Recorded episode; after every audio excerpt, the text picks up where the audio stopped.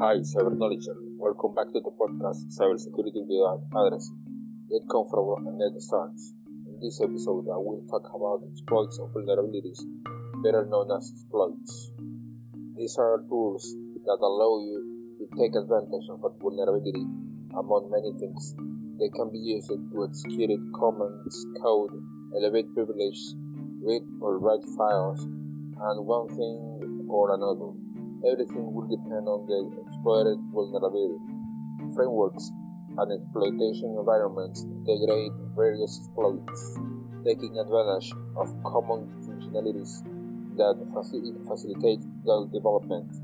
There are specific exploits against client applications. They are those that require contact with a server.